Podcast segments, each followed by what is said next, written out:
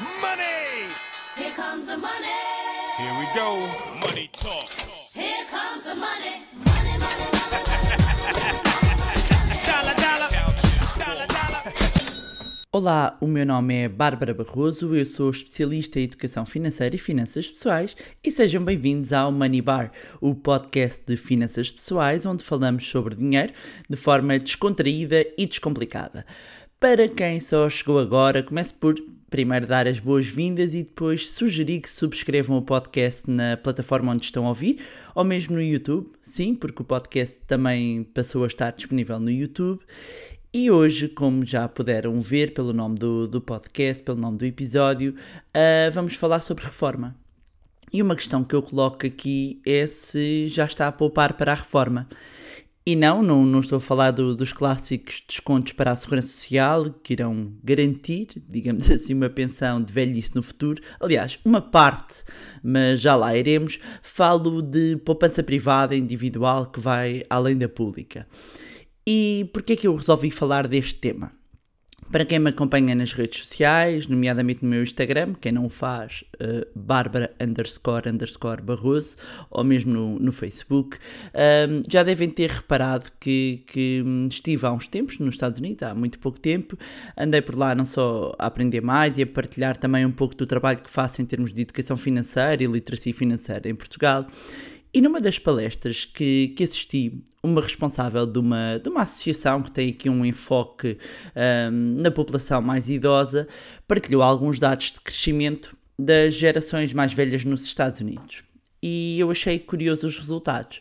Ahm, ora, os dados mostravam que a população com mais de 80 anos tem vindo a crescer de uma forma brutal, mas o que mais me surpreendeu, e surpreendeu acima de tudo pelo confronto dos números, foi perceber que a franja populacional que mais cresce neste momento nos Estados Unidos são as pessoas com mais de 100 anos. Em 14 anos, registaram um aumento de cerca de 44%. Ora bem, fui ver os dados em Portugal e, e os- e atualmente existem cerca de 4.260 pessoas com mais de 100 anos. E quando, quando olhamos então, e pegando também aqui na, nos números de- das pessoas com 80 anos ou mais, verificamos que apenas em duas décadas ah, o número de pessoas com 80 anos ou mais duplicou em Portugal. Este grupo dos chamados muito idosos é um segmento da população que eh, tem registado o crescimento mais rápido ahm, no mundo ocidental e Portugal não é exceção. Aliás, de acordo com os dados da Comissão Económica das Nações Unidas para a Europa, prevê-se que o número de pessoas com 80 anos de idade ou mais duplique até 2060, passando dos cerca dos 614 mil para 1 milhão 421 mil pessoas. Estamos a falar de quase 1,5 milhões de pessoas. Ou seja, estamos a falar de cerca de 15% da população portuguesa. Ora bem, e desculpem aqui hum, estes números todos de uma vez, eh, mas isto cria um problema em termos de sustentabilidade da segurança social. E porquê? Porque se nascem menos pessoas e há mais pessoas a viverem durante mais anos, das duas, uma. Ou o- a idade da reforma tem que ser mais tarde, e, e- e para haver mais cedo eh, tem de haver penalizações, ou então tem que se limitar o valor das pensões. E, e como, eu, como eu estava a dizer, desculpem lá a enxurrada de números, mas é mesmo para vos fundamentar, para perceberem que, que isto é uma realidade, não é aqui um- uma corrente hipotética, isto é um facto. Eh, houve uma, um- tem vindo a, a- haver uma alteração demográfica eh, da nossa pirâmide etária, ou seja, cada vez nascem menos crianças, eh, a taxa de natalidade é baixa e vivemos cada vez mais anos, ou seja, não temos uma base larga e, e- e o vértice mais estreito, isto está a inverter, mesmo para uma pirâmide invertida. E se calhar agora estão a ouvir no carro ou nos, no- nos transportes e neste momento até estão um bocadinho a afundar no banco. Já agora, onde é que costumam ouvir o podcast? Era uma curiosidade que eu tinha. Se, se quiserem partilhar, digam-me onde é que costumam ouvir o, o podcast. Mas, mas adiante, voltando aqui, a, questão é que muitas vezes existe a ideia de que o Estado irá sempre resolver a nossa vida financeira no futuro. Mas isso é mentira. E se querem um conselho, e já respondendo à pergunta que dá título a este podcast, Sabem qual é a melhor altura para começarem a pensar? Não, a poupar mesmo para a reforma? É já. Já. Neste preciso momento. Parem o que estão a fazer e vão. Hum, Estou a brincar, não precisam de parar e já, já, já, já, já. Mas já é mesmo brevemente, é agora. No sentido de tenham que idade tiverem.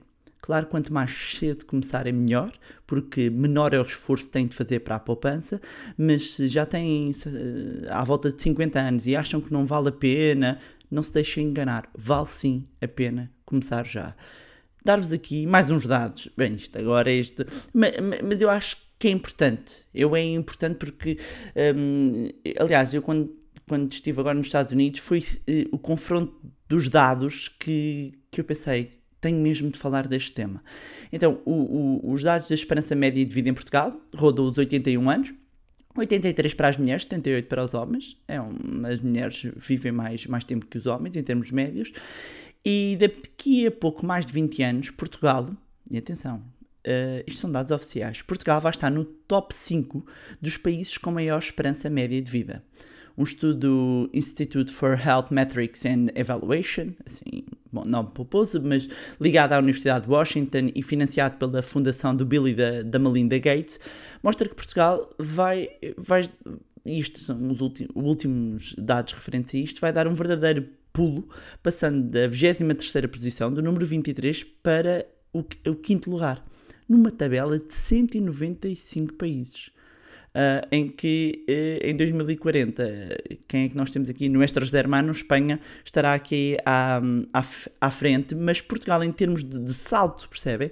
É o país que mais aumenta a esperança média de vida entre os países desenvolvidos. Portanto, é passar de uma média de 81 anos para 84,5. Ahm, portanto, meus amigos, se ainda vamos viver mais tempo, é bom nós prepararmos financeiramente para este período. Aliás, eu defendo mesmo eh, que a preparação para a dita idade da reforma, os anos dourados, vai muito além da parte financeira. A parte financeira é importante, mas também a questão da saúde física, mental, resultante da ocupação da pessoa, de como é que chega em termos de saúde a essa idade, é determinante para perceber eh, a qualidade de vida que se, que se terá nessa idade. E muitas vezes as pessoas não se preparam para esse período. E, e- e eu explicar-vos desta forma: se, se bem pensarmos, nós estamos 60 anos da nossa vida ocupados. Os primeiros 20 a 25 anos, conforme, conforme as opções, acordamos e vamos para a escola. Ok? Acordamos, vamos para a escola todos os dias, sabemos o que temos de fazer. Depois começamos a trabalhar, acordamos e vamos para o trabalho. E de um momento para o outro, parece que acordamos e não temos para onde ir. Ficamos em casa? O, o- o que é que vamos fazer? Sentimos-nos ativos, mas de repente já não tenho o escritório para ir, já não tenho os colegas. O que é que eu vou fazer? E eu conheço muitas pessoas que entraram em depressão ahm, porque não prepararam ah, esta vida ativa a seguir, porque ainda, porque ainda estavam ativos, ok? Portanto, a pessoa está anos e anos ah, a ir para algum lado fazer alguma coisa e de repente não planeia e entra em depressão. Depois também há casos, como, como é óbvio, de pessoas que se reinventaram, têm novas ah, ah, profissões. Aqui a nota que, que eu quero deixar, sobretudo, é o com planeamento as transições ah, são mais suaves. E quando fazemos ah, o que gostamos e não temos ah, aqui a dependência financeira e temos saúde, não há motivo para parar. Isto é um ponto que, que também para mim, e isto é o meu ponto de vista e, e que eu verifico, hum, que é quando eu faço o que eu gosto, tenho saúde e, e já tenho uma independência financeira, eu faço o que eu gosto.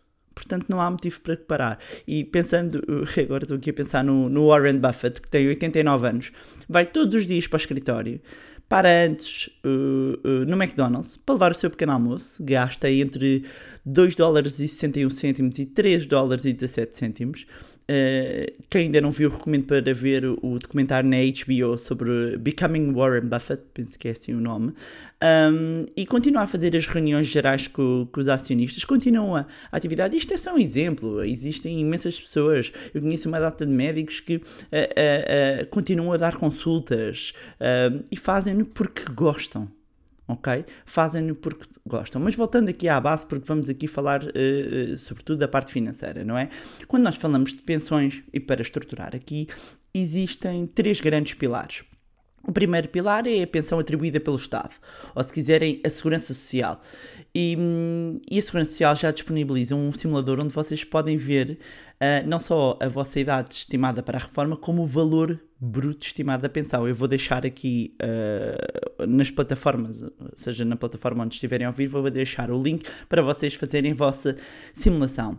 Mas, por exemplo, de acordo com os dados da OCDE, um jovem que tenha entrado no mercado de trabalho em 2018, aos 20 anos, terá de trabalhar cerca de 47 anos e 2 meses para se poder reformar sem cortes. Okay? Prevê-se que a idade legal da reforma chega aos 69,5, quase 70 anos, não é? Em 2066. Portanto, já aqui já começamos a, a, ver as previsões que nos mostram que vamos trabalhar mais tempo.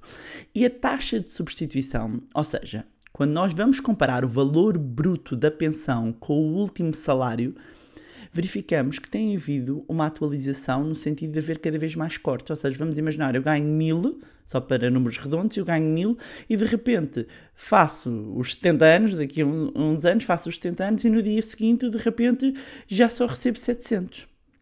Ora, se uma pessoa, eh, e quem diz 700, ou se eu for pegar nos números, uh, sem ser para Portugal, nos números médios da OCDE, estamos a falar de, de, uma, de uma taxa de substituição abaixo dos 60%, portanto, a, a cair quase para metade aquilo que, que nós ganhamos. Ou seja, se uma pessoa não se prevenir, pode ter mesmo uma surpresa e não conseguir manter o padrão de vida, sobretudo numa idade mais avançada, em que normalmente há outros custos até de saúde, um, e, e, portanto, este, este é um ponto importante. Eh, eu sei que parece estar lá longe, não é? A reforma é uma coisa lá longe, por conforme a idade de quem esteja a ouvir este, este podcast, mas eh, e nós somos, aliás, o, o ser humano está programado para curto prazo, não é? Nós precisamos da satisfação, e entre eu consumir hoje ou consumir daqui até dois anos ou 20 anos, eu vou preferir consumir hoje. Uh, uh, não tenho a menor dúvida. E quando nós pensamos em poupança, poupança é consumo futuro. Por isso é que poupança, para a maioria das pessoas, dói, é aborrecido. Porquê? Porque sei lá, se chega lá, ok? E é, e, e é este tipo de pensamento leva a que depois um, as pessoas, quando chegam a esses momentos, sejam confrontadas com surpresas desagradáveis. Voltando aqui, segundo pilar, a poupança através das empresas. Há muitas empresas que têm fundos de, pensões próprios, que estão incluídos nos pacotes salariais, com descontos, complementos de reformas e que descontam para um fundo de pensões fechado. Uh, depois há outras, são empresas mais pequenas que um, recorrem a fundos de pensões abertos em que o trabalhador uh, pode ou não uh, fazer os descontos ou ter acesso a esse fundo de, de pensões, mas este pilar é através das empresas. O terceiro pilar é a poupança individual e este ponto que eu vos trago hoje para focar, um, em que, basicamente, para evitarmos a diminuição de, dos rendimentos, são vistos como um, um, um, complemento. Ora, isto é a minha visão, que eu vos vou agora dar. É, eu pessoalmente olho para eles, o, para mim o terceiro pilar, eu não olho para ele como um complemento. Eu olho para ele como se a minha reforma, eu quero que ela venha toda dali. O meu objetivo é ter o suficiente para não depender do Estado. E eu sei, na é mesma, que tenho que fazer os descontos, que tenho direito à reforma do Estado, mas eu vejo isso como um plus. Ou seja, quando eu chegar lá e se houver, logo vejo, mas não estou dependente uh, desse, desse valor, ok? Um, então, uh, para preparar a reforma, faço a minha poupança e seguindo aqui um princípio do automatismo falado no episódio 3. Quem ainda não ouviu o episódio 3, a seguir este episódio, vá ouvir o episódio 3. Quem ouviu o episódio 3 já sabe o que é que eu estou a falar. Um, e aplico uh, esse dinheiro no quê? Isto vai ter uh, a ver com o meu perfil de risco. E no perfil de risco, episódio 5, que eu agora estou a aproveitar aqui para fazer quase hiperligações, mas é verdade. E, ou seja, e, e, fazer aqui um parênteses que eu, eu, eu, recebi, um, tenho recebido várias mensagens, agradecer-vos por isso e deixar-vos à vontade para mandarem mensagens, para mandarem e-mails. Um, se eu não responder logo, logo, logo, é, é, porque não consigo, mas eu tento sempre responder a toda a gente um, que houve um, um rapaz, um, um senhor que me mandou um, umas mensagens e que dizia que uh, tinha, estava a gostar também do, do, dos podcasts do Manibar porque havia aqui um encadeamento. E eu tenho tido aqui uma preocupação e, e se puderem também dar o, o, feedback se isto tem feito sentido este este caminho, este seguimento para, para vocês. Há aqui uma determinada altura em que pode não haver este encadeamento ou, ou, porque começa a falar mais especificamente em determinados produtos e, e, e, conforme o perfil lá está de risco da pessoa poder ser alguma coisa que não interessa, mas eu estou a tentar pelo menos aqui a base para quê? Para acontecer isto, para agora quando eu vos falo do automatismo de poupança, uh, mesmo quem chega agora já tem disponível um podcast onde eu explico isso, onde, quando eu falo uh, que o produto deve estar de acordo com os objetivos e com o perfil de investidor, também já existe essa base. Portanto, se puderem também dar um feedback se isto tem feito sentido para vocês, um, ou, ou se houver, obviamente, temas que também queiram, queiram que eu fale, estou sempre sempre aberta a sugestões. Mas voltando aqui, uh, portanto, eu vou investir com base nos meus objetivos, no meu perfil do, do investidor,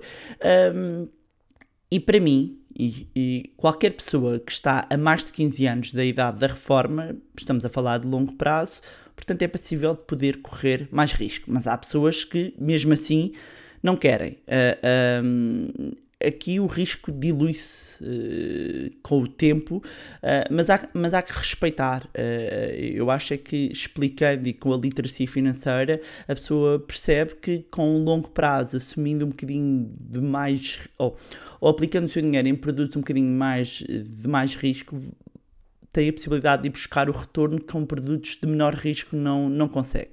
E quando falamos em poupar para a reforma é impossível não falarmos dos famosos PPR. PPR, sigla para Planos Poupança Reforma. Estes foram criados em 1989 com, aqui com o intuito de, de incentivar a poupança dos particulares para se prevenir a reforma e um, houve sempre aqui uma componente de benefícios fiscais bastante atrativos. E apesar de ter havido a determinada altura uma alteração em termos de fiscalidade, uh, tanto em termos de dedução de IRS como também em tributação uh, das mais-valias, este continua a ser um ponto também interessante de, destes produtos. E, e, para vos dar aqui, o, sobretudo aqui na, na tributação deste produto, um, das mais, da, do retorno da rendibilidade do, do próprio PPR, um, que ela, a, a, forma de taxação, digamos assim, tributação, que é o termo, um, das mais-valias um, é bastante interessante, porque nós estamos a falar aqui da possibilidade de reduzir, de ser reduzido para 8%, ou seja, os ganhos serem tributados em 8%, uh, e para vocês perceberem, a tributação das mais-valias nas ações é de 28%. E, portanto, percebem que pagar apenas 8% dos ganhos ao Estado pode ser interessante. Ah, e sobretudo, quando através dos PPRs também consegue estar exposto ao mercado de ações. E agora está dada aqui a deixa para vos explicar os dois tipos de PPRs que existem, ok? Então, existe o PPR sobre a forma de seguros, que é o que a maioria de, de, dos portugueses tem, dos portugueses que têm eh, planos de poupança-reforma sobre a forma de seguros e que, apesar da designação, não se destinam a cobrir qualquer risco, são produtos uh, financeiros sobre a forma de seguros de capitalização. E a grande diferença uh, face aos outros, já vou falar, é ter uma estratégia uh, defensiva, um, quase sempre garantem o capital, têm um rendimento mínimo, mas muitos deles também têm custos bastante elevados, ok? Portanto, convém ter essa atenção um, quando vão decidir aplicar num, o dinheiro num, num seguro de, de, PPR, é ver a questão do, do comissionamento. E eu vou deixar aqui também uh, o link para o, o, site da Autoridade de Supervisão dos Seguros e Fundos de Pensões, que é uh, o regulador uh, do do, do setor dos seguros, onde podem encontrar uma lista dos PPRs onde tem as rendibilidades e as comissões. Um, e aqui as comissões são interessantes. Uh, Porquê que temos de ter esta preocupação com as comissões? É que muitas vezes até alguns PPRs podem apresentar uh, retornos interessantes, mas depois que as comissões engolem esses ganhos e feitas depois bem as contas não se consegue nem o retorno suficiente para igualar a inflação. Mas isto, lá está, uh, uh, ponto 1, um, os seguros de PPRs. Depois temos os fundos de PPRs. E estes fundos de PPRs assemelham-se muito aos fundos de investimento imobiliário, ou seja, em que eh, a pessoa que investe o dinheiro neste produto pode acompanhar a evolução do, do, investimento. Além disso, ele está dividido em unidades de participação, portanto, eu compro uma parcela um, e, e, há várias classes de risco, ou seja, eu tenho aqui a possibilidade, mesmo dentro, sendo um, um, um plano de poupança reformas, mas desta feita. Uh, uh, um fundo em que eu posso escolher um perfil para quem tem um perfil mais agressivo, menos agressivo. Uh, em termos de fiscalidade, estamos a falar de um enquadramento idêntico. Aqui o capital não está garantido. Ok? Muitas vezes nos seguros sim, e onde é que eu contrato os primeiros? Os seguros de PPR, voltando, os seguros de PPR contrato nas seguradoras, os uh, fundos de investimento de PPR eu contrato em sociedades gestoras. Deixo aqui uma nota importante. Ou seja, seguros, muitos deles capital garantido, fundos não têm capital garantido. Mas uma nota que eu uh, considero importante. Para quem já tem um PPR, e algumas pessoas podem não saber, é possível transferir o PPR. E como é que podem fazer isto? Escolher uh, para onde querem transferir, ou seja, de repente uh, reparam que o vosso PPR não tem uma rendabilidade interessante, vocês encontram um que se adequa melhor aos vossos objetivos, então vocês entram em contato com a nova entidade ok? Entram em contato com a nova uh, entidade e dizem: Olha, eu tenho este PPR naquele sítio e quero transferir. E é essa nova entidade que trata de tudo. Vocês não se têm uh, preocupar, ok? Muitas vezes, uh, no, no sítio onde vocês têm o PPR inicial, pode, pode haver aqui um desincentivo para fazer essa transferência, mas vocês não se têm de preocupar, a nova entidade trata disso. Atenção, deixar aqui uma nota também se, por exemplo, tem um PPR no banco onde havia cross-selling de produto, e o que é que acontece isto de cross-selling? Houve uma altura em, em que foi muito comum uh, para uh, as pessoas terem acesso a um spread, a uma taxa do crédito à habitação mais baixa, tiveram de contratar um PPR. Uh, tenham atenção, só retirar não vos vai fazer subir um, o spread. Portanto, deixar só aqui essa nota. Agora, falar só aqui, também aproveitar para falar de outros produtos, só assim, quase en passant, que é, uh, ainda a pensar na reforma, aqui também olhe para os produtos da Forro do Estado, sejam os certificados da Forro, sejam os certificados da Forro Poupança Crescimento, são dois produtos um, diferentes. Depois há também quem prefira construir o próprio portfólio de ações e obrigações diretamente, ou seja, de repente uh, uh, eu prefiro, como estou a muito longo prazo, prefiro fazer a minha carteira, a minha própria carteira para, para a reforma. Aqui o importante é terem atenção ao horizonte temporal. Ou seja, quantos anos vos faltam para a reforma? Porque se vos faltarem, sei lá, 3, 4, 5 anos e colocarem tudo num fundo de ações, pá, se calhar é capaz de ser aqui um bocado arriscado, não é? Do mesmo modo em que se estão a 20, 30 anos um, optarem por produtos que não rendem sequer a inflação, pode ser uma perda de tempo ou dinheiro, ok? Portanto, avalie os vossos objetivos, o horizonte temporal, o perfil uh, de risco. Ah, e uma coisa muito importante, não se ponham a investir no que não conhecem. Eu tenho uma máxima sempre, e, e, digo isto nos workshops que dou, que é, se não percebem, não investem, se não compreendem, não põem dinheiro. Tão simples quanto isso. Se querem saber mais, estudem, leiam, façam perguntas, ok? Agora, não sabem, nem conseguem perceber muito bem, não ponham o vosso dinheiro ok? Acima de tudo, uh, uh, o que eu quero, o que eu pretendo com este podcast, uh, podcast é deixar o alerta para se preocuparem já hoje com a reforma. E volto a dizer, para algumas pessoas isso pode parecer super longínquo, mas o que eu vos digo é que os jovens que não se prepararem hoje poderão ser os pobres da manhã. E meus amigos, eu sei que isto dito assim é duro de ouvir mas é verdade e eu sinto na obrigação de vos dar esse abanão. Portanto, assumam já hoje o controle do vosso dinheiro, não deixem que seja o dinheiro a, a, a, controlar-vos, não precisam de deprimir, só precisam de entrar em ação e começar hoje, ok? Um, e se querem saber uh, uh, também outras estratégias para investir conforme a idade, porque eu centrei-me aqui muito hoje nos PPRs, depois só mencionei outras hipóteses, mas coloquem a hashtag estratégia por idade, ok? E pronto, uh, era isto que vos tinha para trazer em mais um episódio do Money Bar. Pedi-vos para não se esquecerem de subscrever, para deixarem o vosso feedback, deixem os comentários, uh, seja onde estão a ouvir, uh, na, ou seja, seja na plataforma onde vocês estão a ouvir, deixem os comentários, ou também na, nas minhas redes sociais. Recordem o meu Instagram, Bárbara underscore underscore Barroso. E se gostaram do conteúdo e acham que vai ser útil a outras pessoas, sejam familiares ou amigos, partilhem. Quanto a nós, encontramos então no próximo Money Bar. Money! Here comes the money. Here we go.